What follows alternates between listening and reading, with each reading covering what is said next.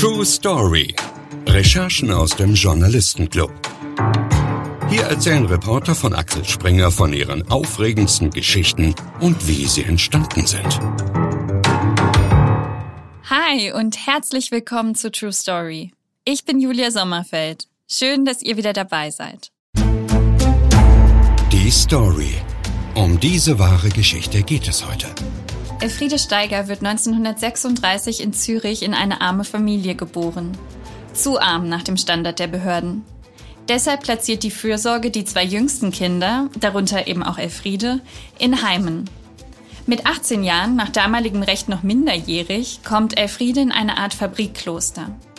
Die Mädchen müssen in der dazugehörigen Spinnerei Zwangsarbeit leisten. Den Lohn verwalten die Schwestern. Für die Mädchen bleibt kaum etwas. Die Spinnerei gehört Emil Bürle, einem sehr reichen Zürcher Industriellen.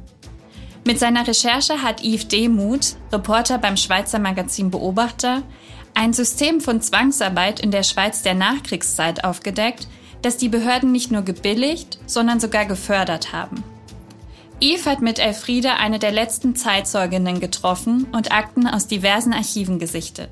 Was er dabei herausgefunden hat, erzählt er uns jetzt.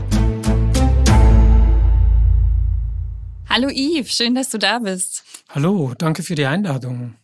Du bist aus Zürich zu uns gekommen und hast uns eine Recherche mitgebracht, die in der Schweiz sehr viel bewegt hat. Wie bist du darauf gestoßen? Es war ein Anruf, der mich erreicht hat von einer 85-jährigen Frau. Elfriede Steiger hieß die. Und die hat mir eigentlich eine unglaubliche Geschichte erzählt. Und sie hat gesagt, sie hätte da auch super Dokumentation dazu, sie können das alles beweisen. Und zwar hat die mir am Telefon gesagt, sie sei, als sie 18 Jahre alt gewesen sei, sei sie 16 Monate lang in einem Fabrikheim eingesperrt gewesen und dort hätte sie Zwangsarbeit leisten müssen für den damals reichsten Schweizer, für Emil Bürle. Jetzt muss man sagen, Emil Bürle, das ist in der Schweiz eine große Figur, in Zürich vor allem. Der war ein Waffenproduzent, der ist mit Lieferungen während des Zweiten Weltkriegs an die Nazis steinreich geworden und mit seinem Geld hat er auch sich eine Kunstsammlung zugelegt, die, das muss man sagen, extrem hochwertig ist. Impressionisten hat er gesammelt, die Sammlung ist heute Milliardenwert. Was man aber nie wusste oder worüber man nie sprach, war dieses Heim und dieses Thema Zwangsarbeit. Und Elfriede Steiger hat mir diese Geschichte am Telefon erzählt und ich dachte, na ja, also wenn das so stimmt, wie sie sagt, dann fahre ich mal zu ihr hin. Lass uns mal ihre Geschichte ein bisschen nachzeichnen. Elfriede Steiger ist als Baby schon ihren Eltern weggenommen worden. Warum denn und wie ist ihr Leben dann verlaufen?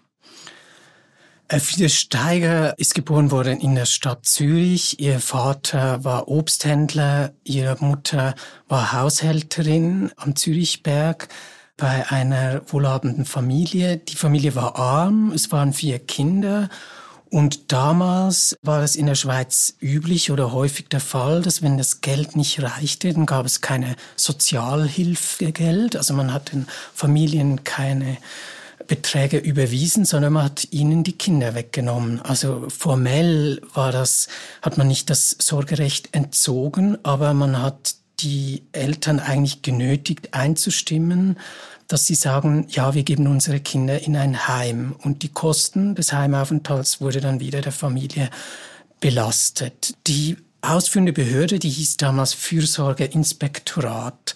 Das war, muss man sich vorstellen, wie wenn heute das Sozialamt und das Jugendamt gemeinsam eine Behörde bilden würden und es kein Familiengericht geben würde, das die Entscheide dieser Behörde beurteilen könnte.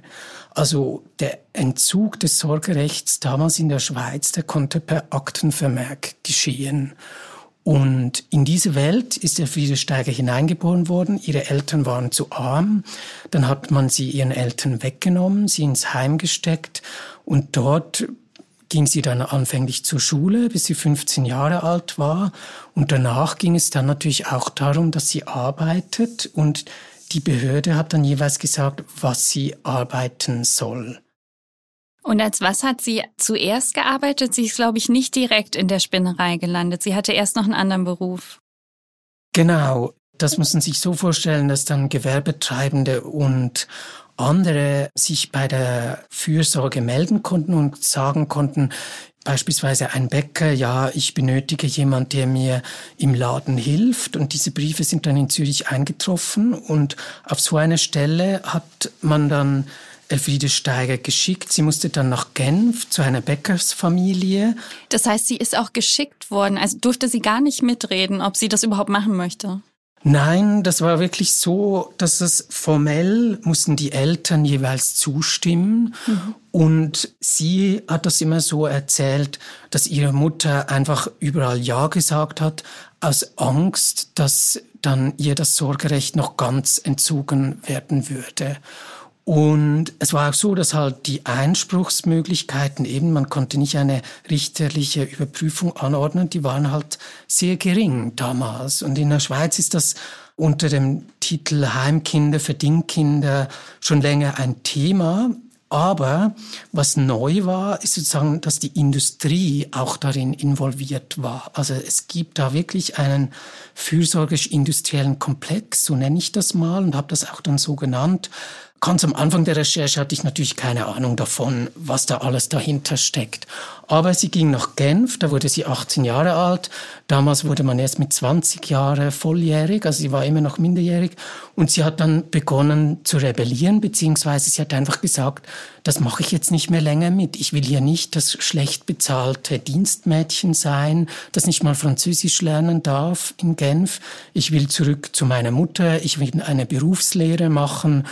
Und dann hat die Stadt Zürich ihr eigentlich eine Falle gestellt.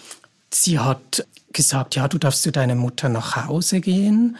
Deine Mutter wird dich am Hauptbahnhof in Zürich abholen. Das war im März 1954, als dann Elfriede Steiger in Zürich ankam. Und da stand aber dann nicht die Mutter auf dem Bahnsteig, sondern die Beamtin des Fürsorgeinspektorats 2. Und diese Beamtin hat dann dafür gesorgt, dass sie in eine Spinnerei eingewiesen wird. Das ist eben jene Spinnerei, die Emil Bürle, dem reichsten Schweizer, gehört hat. Und ich habe dann das später in den Akten gefunden. Sie hat dann das auch begründet, warum sie das Gefühl hat, also die Beamtin, dass jetzt Elfriede Steiger dahin muss. Und da hat sie einfach geschrieben, es hat den Anschein, dass Elfriede Steiger sich wohler fühlt bei gleichmäßiger Fabrikarbeit. Also steht da natürlich noch ein bisschen mehr dazu, aber im Wesentlichen sagt die Passage, es war eine Bestrafung, weil sie aufmüpfig war. Zu dieser Spinnerei gehörte ja ein Mädchenheim, in dem Elfriede dann untergebracht wurde. Das wurde von den Schwestern eines Klosters geführt. Und zwar, so wie es sich bei dir liest, mit ziemlich harter Hand. Wie muss man sich den Alltag da vorstellen? Also das Heim wurde von Ordensschwestern des Klosters Ingenbohl geführt. Ingenbohl liegt am Vierwaldstätter See, also ziemlich schöne Landschaft da. Und das war bei der Recherche eigentlich auch ein großes Glück, weil die Dokumente, die Elfriede Steiger hatte, die reichten nicht aus, um das wirklich gerichtsfest zu beweisen oder um die Geschichte wirklich hart zu recherchieren. Da standen zwar ein paar Dinge drin, aber eigentlich war das noch nicht der endgültige Beweis. Und anfänglich hieß es auch, es gäbe gar keine Akten über sie. Die Stadt Zürich, die hätte gar keine Akten mehr über sie. Und da war eigentlich am Anfang war das ziemlich schwierig, wie kann ich die Geschichte hart machen? Und dann erstens sind dann die Akten im Stadtarchiv von Zürich doch noch aufgetaucht. Die hatten das am Anfang einfach nicht gefunden. Die haben irgendwie 3400 Laufmeter Akten zu diesem Themenkomplex im Keller und anfänglich wussten sie nicht, wo das steckt. Das war die erste Hilfe und die zweite Hilfe waren dann diese Ingenbohler Ordensschwestern, die in diesem Kloster natürlich auch ein Archiv hatten. Und glücklicherweise durfte ich dann da auch reingehen, weil anfänglich war das nicht klar, ob die mich da reinlassen und ihre Akten zeigen. Und da konnte ich dann wie ein Tagebuch lesen, das diese Ordensschwestern geführt haben. Und nur dank dieser Quelle konnte ich dann überhaupt erzählen, was im Heim tatsächlich geschehen ist. Und das muss man sich so vorstellen. Da waren rund 90 Teenagerinnen, die waren zwischen 16 und 22 Jahre alt. Das Heim hatte keine Mauern. Von außen sah das alles ganz harmlos aus. Sie mussten zweimal täglich beten in der Kapelle, die unten im Heim war, und achteinhalb Stunden pro Tag für Emil Bürle in der Spinnerei arbeiten. Diese Arbeit war sehr monoton, sie war extrem schlecht bezahlt, zudem gab es nur auf dem Papier einen Lohn, tatsächlich ausbezahlt wurde so gut wie nichts. Und wenn jemand sich diesem Regime entziehen wollte, blieb ihm eigentlich nur die Flucht. Und wenn er flüchtete, oder sie, wenn eine Teenagerin das Heim verließ, durch das Fenster in der Nacht beispielsweise, solche Geschichten kann man auch nachlesen, dann wurde sie unter Umständen gesucht von der Polizei, es wurde dann Fahndung eingeleitet, sie wurde vielleicht in Untersuchungshaft gesteckt oder sie musste dann zur Strafe in ein Heim, das eine geschlossene Anstalt war, wo das Regime noch härter war. Und neben der Arbeit mussten diese Frauen auch im Heim, im Haushalt und im Garten mitarbeiten.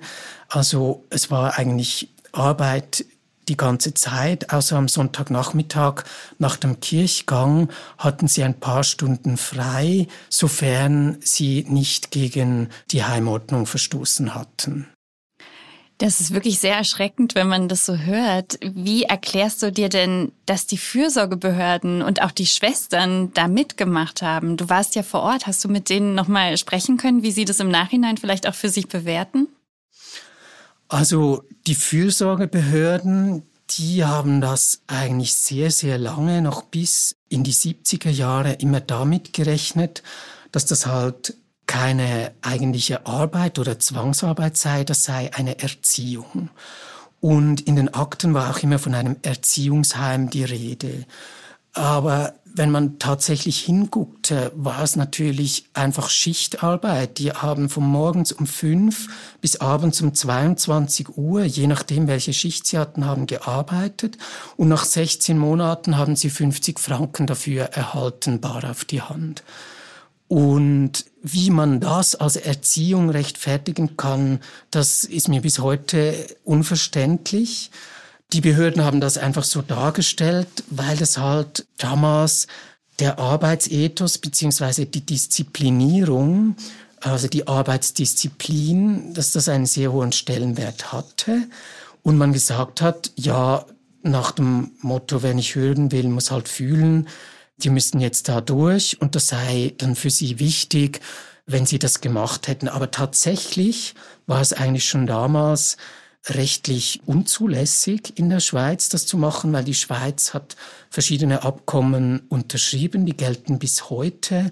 Also das heißt heute Forced Labor Convention.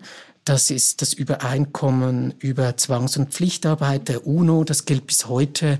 Und da steht genau drin, dass man genau das nicht darf. Man darf nicht jemanden zur Arbeit zwingen, wenn er nicht von einem Gericht dazu verurteilt wurde, weil ohne Gerichtsurteil ist es Zwangsarbeit.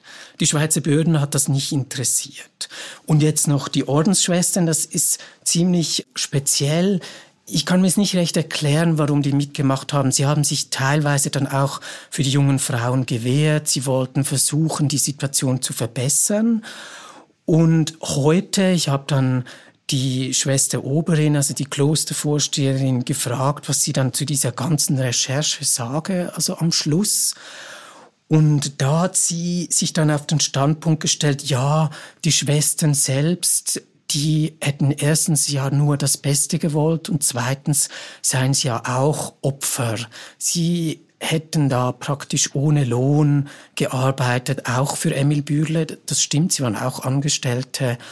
Aber ein Stück weit hat sie vielleicht recht, aber ein Stück weit ist es natürlich auch, ich sage jetzt mal, wegschauen nach wie vor, weil diese Zustände da im Heim, die waren damals schon so unhaltbar, dass sich die einzelnen Schwestern eben eigentlich dafür eingesetzt hat, dass man das Heim schließt, beziehungsweise dass man die Schwestern abzieht, weil sie das nicht mehr länger mitmachen wollten. Und Emil Bühle oder sein Fabrikdirektor vor Ort hat dann sehr clever reagiert. Er hat dann einfach dem Kloster hohe Beträge gespendet. Ich kann jetzt nicht belegen, dass das eine Kausalität war, dass er deshalb gespendet hat, aber man sieht einfach, dass hohe Spenden eingegangen sind. Nur damit man sich besser vorstellen kann, wie der Alltag da ablief. Du hast ja Elfriede Steiger getroffen und sie hat dir viel von ihrem Alltag erzählt. Wir haben eine Passage mal einsprechen lassen. In der Fabrik ist es stickig und eng. Ich hatte alleine eine Spinnmaschine zugeteilt und musste ständig den Spinnspulen der Maschine entlanglaufen. Riss ein Faden, stellte die Spule ab und wir mussten den Faden wieder einhängen. Es war den ganzen Tag dasselbe. Erinnert sich Elfriede Steiger. Wer keine Schicht hatte, half in der Küche, putzte, wusch, arbeitete im riesigen Gemüsegarten. Wir hatten nie frei und durften nie weg. Außer am Sonntagnachmittag ein paar Stunden spazieren in der Natur, unter Aufsicht. Viele Mädchen seien geflüchtet. Sie hätten es nicht mehr ausgehalten. Sie haben ein Leben lang keine Nähe erfahren. Briefe mussten die Mädchen im Büro der Oberin zur Kontrolle abgeben. Wie viel zu essen sie erhielten, bestimmten Bürles Direktoren vor Ort. Als ein Arzt Elfriede Steiger mehr Milch verschrieb, weil sie ständig Kopfweh hatte, lehnte das die Heimleiterin ab. Man habe kein Geld, allen Mädchen mehr Milch zu geben, sagte die Schwester Oberin gemäß einer Notiz in der Fürsorgeakte. Dünner Milchkaffee am Morgen müsse reichen. Damals war sie, es muss man vielleicht dazu sagen, 18 und nach Schweizer Recht noch minderjährig. Du hast sie dann getroffen, da war sie schon Mitte 80. 85. 85. Ja. Wie war dein Eindruck von ihr? Was ist das für eine Frau? Ich würde sagen, sie ist eine sehr positive Frau. Sie ist aber sehr kämpferisch und ich hatte einen guten Draht zu ihr. Natürlich gab es dann auch schwierige Situationen im Verlauf der Recherchen, aber Grundsätzlich haben wir uns gegenseitig gut verstanden. Sie hat sehr offen erzählt und das war natürlich auch sehr wichtig, dass sie sich so geöffnet hat. Es war jetzt für mich aber auch der ganze Themenkomplex neu und nicht immer so einfach zu verdauen, was sie da alles erzählt hat und wie sie das erlebt hat. Aber so erlebe ich sie bis heute. Also sie bleibt am Ball dran. Sie gibt nicht so schnell klein bei und sie erklärt das auch damit, die ersten 20 Jahre ihres Lebens war sie immer in Heimen und sie sagt heute, sie hätte das auch nur deshalb so gut wegstecken können, weil sie halt stark sei und viele andere seien dann daran zerbrochen. Sie erzählte von einer guten Freundin, die sich dann so in Alkohol ertränkt hat, die mit ihr in diesem Bürleheim zusammen gewesen ist. Und sie hat auch, finde ich, eine sehr schöne Art gefunden, wie sie eigentlich den Tätern sozusagen verzeihen konnte. Und zwar gegen Ende ihrer Erwerbslaufbahn war sie Pflegerin in einem Altenheim, das nur für Ordensschwestern war. Und dort pflegte sie dann diese Ordensschwestern und sie hat nicht von ihrer eigenen Vergangenheit erzählt, aber sie sagte mir dann, wie sie da diese Nonnen, die selbst halt wenig Wärme erhalten haben in ihrem Leben, wie sie selber auch, wie sie die in den Arm nehmen konnte und ihnen das geben konnte, was sie selbst nie erfahren hat. Und das fand ich eigentlich ein sehr starkes Bild auch und das sagt sehr viel über sie aus, wie sie sich da von ganz unten aus dem Armutsmilieu eigentlich nach oben kämpfte. Sie wurde dann selbstständig erwerbend. Sie hat geheiratet, sie hat Kinder gekriegt. Sie hat ein eigenes Geschäft geführt in Zürich im Seefeld. Die Recherche hat dann nämlich ziemlich viel ausgelöst und eigentlich etwas Wichtiges ist fast zwei Jahre nach der Recherche geschehen, nämlich hat das Stadtparlament von Zürich dann beschlossen, dass die Betroffenen, die fürsorgerisch untergebracht wurden vom Fürsorgeinspektorat, also alle administrativ versorgt, dann heißt der Terminus bei uns in der Schweiz, dass die von der Stadt Zürich nochmals Geld erhalten. Das nennt sich Solidaritätsbeitrag. Und ich war dann mit Elfriede Steiger auf der Zuschauertribüne im Stadtparlament und das hat ihr nochmals extrem gut getan, dass sie gesagt hat, sie bereue es nicht, dass sie mit ihrer Geschichte an die Öffentlichkeit gegangen sei, obwohl das ihr natürlich auf schlaflose Nächte bereitet hat, weil da ist wie ein Trauma aus der Jugend, dass man wieder ganz nah an sich heranlässt. So hat sie mir das erzählt. Warum glaubst du, hat sie dir ihre Geschichte erzählt? Also warum auch zu diesem Zeitpunkt? Sie hat sie ja viele, viele Jahre mit sich rumgetragen. Ja, das ist wie häufig eigentlich bei Recherchen, muss man sagen, das Umfeld war so, also es war Sommer 2021. In Zürich wurde neu gebaut, das Kunsthaus Zürich. Das hat für rund 200 Millionen einen Neubau realisiert, teilweise bezahlt mit Steuergeldern. Und darin einziehen sollte ein Teil dieser milliardenschweren Kunstsammlung von Emil Bürle. Und in diesem Kontext wurde natürlich über die Figur des Emil Bürle neu wieder viel gesprochen und geschrieben in den Medien, weil das in Zürich schon immer eine sehr kontroverse Figur war, eben dass er so reich war und mit diesem Reichtum diese Sammlung sich zugelegt hat und sich so auch ins Zürcher Establishment einkaufen konnte mit seiner Kunst. Und die Kunstsammlung selbst, die ist dann natürlich auch bis heute umstritten. Was hat's Bilder darin, die Raubkunst sind oder wie wir in der Schweiz noch sagen, Fluchtkunst, also sozusagen Bilder, die Juden mitgenommen haben, als sie in Deutschland von den Nazis fliehen mussten und dann in der Schweiz sozusagen freiwillig verkauft haben. Aber dieses freiwillig ist natürlich etwas in Anführungszeichen ja daneben gegriffen, weil sie waren auf der Flucht, sie brauchten Geld und sie verkauften unter Wert. Und diese Diskussion um die Raubkunst oder die Fluchtkunst, die war da sehr virulent in diesem Moment, als sie sich gemeldet hat. Und sie hat dann auch gesagt am Telefon, Ganz Zürich spricht über Emil Bürle, man spricht über die Raubkunst, die er möglicherweise hat und jetzt da möglicherweise ausgestellt wird, aber niemand interessiert sich für das Schicksal von uns Mädchen. Niemand weiß, dass Emil Bürle auch ein Textilunternehmer war, einer der größten der Schweiz, dass er mehrere Spinnereien besaß und dass eine dieser Spinnereien im Tockenburg stand und da dieses Mädchenheim, das Marienheim, die Furt dazugehört hat und dass da viele Mädchen, wir schätzen die Zahl auf rund 300, für ihn Zwangsarbeit leisten mussten. Und das war der Anlass für sie, dass ich sage, mir ist das wichtig, dass man das weiß und deshalb stelle ich mich eigentlich meinem eigenen Trauma und will, dass es jetzt auf den Tisch kommt. Sie, sie sprach immer davon, sie wolle nicht, dass das unter dem Deckel bleibe. Du bist mit ihr dann auch zu dieser Spinnerei gefahren. Wie hat sie vor Ort reagiert und wie war das für dich dann dabei zu sein? Also wir sind da mit dem Zug hingefahren, es war Sommer, es war sehr heiß. Sie sagte mir schon auf dem Hinweg, sie hätte die letzten zwei Nächte so gut wie nichts geschlafen. Man sah ihr das auch an. Man merkte, dass das für sie, dass da große Anspannung war. Wir sind dann ausgestiegen in Dietfurt aus dem Regionalzug, sind dann da über die Brücke der Tour gelaufen zur Spinnerei hin, die da so eigentlich relativ schön gelegen liegt.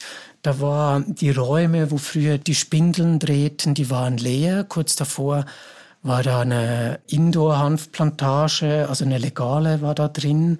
Die sind zu ihm ausgezogen ja, für mich wirkte das jetzt nicht nach einem Tatort, obwohl es ein Tatort war.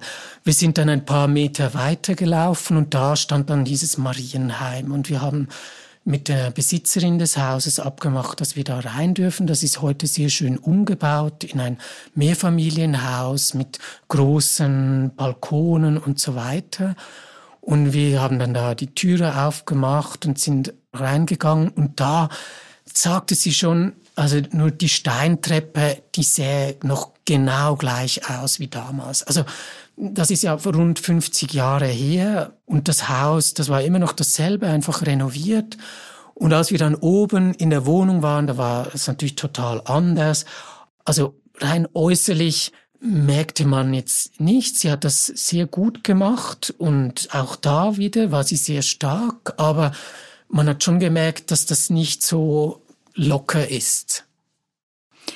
Wir reden gleich weiter über deine Recherche, aber erstmal habe ich ein paar Fragen zu dir und zu deiner journalistischen Karriere. Reporterleben. Ab ins Rampenlicht. Wann und warum hast du beschlossen, dass du Journalist werden möchtest? Also einen einzelnen Tag, der dieser Entscheid gebracht hätte, könnte ich jetzt nicht nennen, aber schon als kleiner Junge habe ich mich immer für Detektivgeschichten und so weiter interessiert. Tim, der Reporter von Tim und Struppi, das war lange mein großer Held. Und ja, schon früh hatte ich eine große Liebe zu Geschichte und Geschichten, würde ich jetzt sagen. Ich habe dann im Gymnasium mal eine Radiosendung gemacht, das hat mir aber nicht so zugesagt. Und dann habe ich während des Studiums angefangen, für die Studierendenzeitung zu schreiben und dann auch für verschiedene Regionalzeitungen. Und das hat mir sehr gefallen. Nach dem Ende des Studiums wurde ich dann Wirtschaftsjournalist für eine Wochenpublikation, eine Sonntagszeitung. Und da habe ich im Ressort Wirtschaft dann gearbeitet und das hat mir auch sehr gefallen, ja. Gibt es eine Recherche, die dir besonders in Erinnerung geblieben ist? Aus meiner früheren Zeit als Wirtschaftsjournalist ist mir was groß in Erinnerung geblieben. Da wurden wir auf eine Pressereise eingeladen nach Indonesien. Das ist natürlich äh, sehr außerordentlich, super weit. Da ging es darum, dass äh, ein Industrieunternehmen, das war Bosch Haushaltsgeräte, die haben uns eingeladen, um zu zeigen, was sie da fürs Klima tun. Ist jetzt schon ziemlich lange her. Die haben schon sehr früh was gemacht und die haben uns dann da gezeigt, wie sie Gaskocher verteilen, um zu verhindern, dass die Leute mit Feuer ihre Mittagsmahlzeit zubereiten und weil man so natürlich dann kein Feuer hat, das für die Umwelt schlecht ist, sondern da einen Kocher betreiben kann, der mit pflanzlichem Diesel, also wie Biodiesel betrieben wird. Und das Spannende daran war, dass aber eigentlich dann wie die Stimmung in der Journalistengruppe gekippt ist, weil das Konzept, so fortschrittlich es war, halt doch nicht so ganz funktioniert hat, weil die Leute halt lieber mit Feuer nach wie vor kochen als mit diesem Kocher. Und da gab es dann sehr spannende Momente, wie dann eigentlich die Journalisten mit den verantwortlichen Pressereisen, was da für Diskussionen gegeben hat. Und das, das ist mir geblieben, ja. Und wenn du nicht Journalist geworden wärst, welchen Beruf hättest du dann heute? Dann wärst du Detektiv wahrscheinlich, hast du schon gesagt. Vielleicht, wer weiß. Was hat dir Elfriede denn über die anderen Mädchen erzählt, die mit ihr im Heim waren? Hatten die alle ein ähnliches Schicksal wie sie? Ich glaube, fast alle waren sozusagen bevormundet oder zumindest von den Behörden da eingewiesen, weil das war ja genau das Problem. Also das Ganze spielt ja 1954, da ist die Konjunktur hat stark angezogen in der Schweiz, nicht nur in der Schweiz, aber auch. Und es gab zu wenig Arbeitskräfte und das Heim hat dann keine freiwilligen Arbeiterinnen gefunden, beziehungsweise die sind dann auch sehr schnell wieder gegangen. Die haben es nur wenige Monate ausgehalten, weil es halt sehr monoton war und schlecht bezahlt und strikte Heimordnung. Und diese versorgt, in Anführungszeichen, diese jungen Frauen, die da von den Behörden eingewiesen wurden, die wurden aus unterschiedlichen Gründen eingewiesen, aber es gab so gewisse Muster, die auffällig waren. Also sie hat erzählt von 16-jährigen Teenagerinnen, die schwanger geworden sind, ohne verheiratet zu sein. Und denen hat man dann das Baby einfach weggenommen und sie selbst wurden dann in diese Spinnerei eingewiesen. Oder sie hat erzählt von einer Insassin, die von ihrem Stiefvater missbraucht worden ist. Sie hat erzählt von einem Teenager, die war lesbisch und sie sagte, das sei damals halt auch unter Umständen mit anderen Vorkommnissen zusammen habe dann das gereicht, dass man da sozusagen zur Strafe in ein Fabrikheim kam sie hat sich halt einfach sehr stark an diesen Etiketten gestört, die man den jungen Frauen angehängt hat. Und sie hat gesagt, wir waren weder schwierig noch schwer erziehbar. Diesen Makel wurde uns angehängt, um den Freiheitsentzug zu rechtfertigen. Die jungen Frauen seien ein Produkt gewesen, das man ausnützen konnte. Und mit den Mädchen habe die Behörden, in ihrem Fall die Stadt Zürich, einen Handel betrieben. Also sie sagte, das sei eigentlich ein Mädchenhandel gewesen, so stellte sie das dar. Und in den Akten zeigte sich schon, dass das nicht aus der Luft gegriffen war, sondern dass da tatsächlich die Fürsorge ein Interesse hatte, denen, die billigste Arbeitskräfte benötigten und die sie nicht fanden, diese Mädchen zuzuweisen. Wie bist du denn bei der Recherche weiter vorgegangen? Also Elfriede hat sich bei dir gemeldet. Wir haben schon gehört, du hast ganz viele Akten gewälzt, um das, was sie dir erzählt hat, zu bestätigen. Du hast bestimmt aber auch versucht, andere Zeitzeugen zu finden, oder? Natürlich waren da die Anwohner, da habe ich dann rumtelefoniert und mit Einzelnen gesprochen, dass ich ihre Perspektive wollte.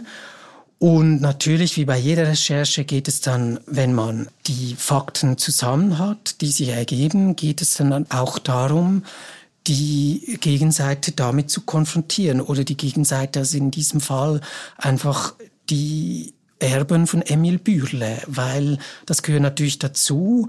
Man kann nicht einfach einen Bericht abdrucken, ohne die in irgendeiner Form darin vorkommen anzuhören. Und ich habe dann mit dem Enkel von Emil Bürle Kontakt aufgenommen und habe ihm da meine Rechercheergebnisse ausgebreitet. Das ist Standard, dass wir das machen. Und ihm habe ich Gelegenheit gegeben, Stellung zu nehmen. Das wollte er nicht. Er hat im Wesentlichen einfach gesagt, ich sage nichts dazu, das ist sein Recht. Und wir haben dann aber natürlich intern, bevor das in Druck ging, die Geschichte, die musste dann auch noch der Anwalt lesen bei uns im Haus, dass wir jede Aussage, die wir David machen, jeden Vorwurf, dass der erhärtet und belegbar sein muss, dass der belegbar ist. Weil es ist ja schon so, dass die Familie Bürle, das ist eine wichtige Familie. Vielleicht trägt sie nicht mehr den Namen Bürle, aber es gibt immer noch eine Privatbank in Zürich. Sie haben viele Immobilien, die ihnen gehören. Sie stellen ihre milliardenschwere Bildersammlung dem Kunsthaus Zürich für eine befristete Zeit als Leihgabe zur Verfügung. Also das ist nicht irgendwer, über den man schreibt und ich fand, wie der Enkel damit umgegangen ist, sehr professionell. Ich hätte mir natürlich gewünscht, er würde mit mir sprechen. Das war leider nicht möglich. Lass uns zu den Höhepunkten deiner Recherche kommen. Höhepunkte. Die Story im Superlativ. Was war für dich der emotionalste Moment? Nachdem die Geschichte publiziert worden ist, da hat mir eine Frau angerufen, die sagte, sie sei auch in diesem Heim gewesen. Ich bin dann zu ihr gefahren. Sie hat mir ihre Geschichte erzählt und ich merkte dann, ich war eigentlich einer der ersten Personen überhaupt, dem sie diese Geschichte erzählt. Und sie hat auch mit ihren Kindern jahrzehntelang nie darüber gesprochen. Als es um ihre Jugend ging, hat sie einfach gesagt, die war nicht schön und mehr sage ich nicht. Und das war schon berührend, weil das natürlich auch sehr emotional war. Es gab aber natürlich auch die Gegenreaktion. Also die Firmen von Bühle, die waren in Zürich natürlich lange einer der größten Arbeitgeber. Mich hat dann auch jemand angerufen, der mal für eine dieser Firmen gearbeitet hat und der natürlich das alles versucht hat zu relativieren und gefunden hat, wir würden jetzt da einfach den Emil Bühle mit Schmutz bewerfen und das sei doch alles einfach so ein bisschen aus der Sicht der Nachgeborenen und sei doch gar nicht so gewesen ich wurde auch an eine Diskussion eingeladen, die dann eigentlich sehr hitzig wurde, wo man gemerkt hat, das ist einfach eine Figur, die lässt bis heute niemanden kalt oder niemanden nicht gerade, aber viele in Zürich, vor allem ältere Leute, die haben da noch eine, eine Bindung dazu. Und was hat dich während der Recherche am meisten überrascht?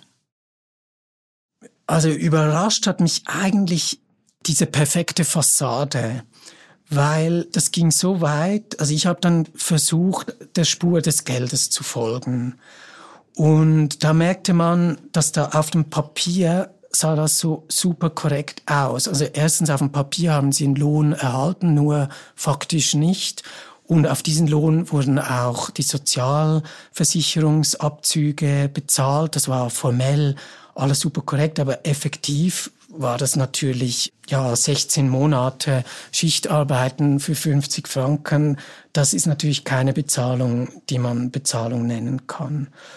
Und auch überrascht hat mich natürlich schon auch, wenn man diese Akten liest, diese Härte. Also am Schluss sind das einfach Kleinkinder oder Jugendliche, die aus Umständen, die wir heute nicht verstehen können, ihren Eltern weggenommen worden sind und die man dann nicht gerade kriminalisiert hat, aber man hat sie in ein ziemlich schlechtes Licht gerückt, auch um diese harten Maßnahmen zu rechtfertigen. Und gerade wenn man selbst Kinder hat, ja, liest man das jetzt nicht so locker. Deine Recherche hat ja ganz schön Wellen geschlagen, auch im Ausland. Du bist vielfach zitiert worden, unter anderem in der New York Times, hast Journalistenpreise bekommen, unter anderem den Zürcher Journalistenpreis. Und das hast du vorhin erwähnt, aber ich möchte es an dieser Stelle auch nochmal sagen. Es gab auch politische Folgen. Die Stadt Zürich will den Opfern ihrer damaligen Sozialpolitik Millionen auszahlen. Der Zürcher Stadtrat schreibt dazu, ich zitiere, die fürsorgerischen Zwangsmaßnahmen und Fremdplatzierungen vor 1981 sind eines der dunkelsten Kapitel der Schweizer Sozialgeschichte.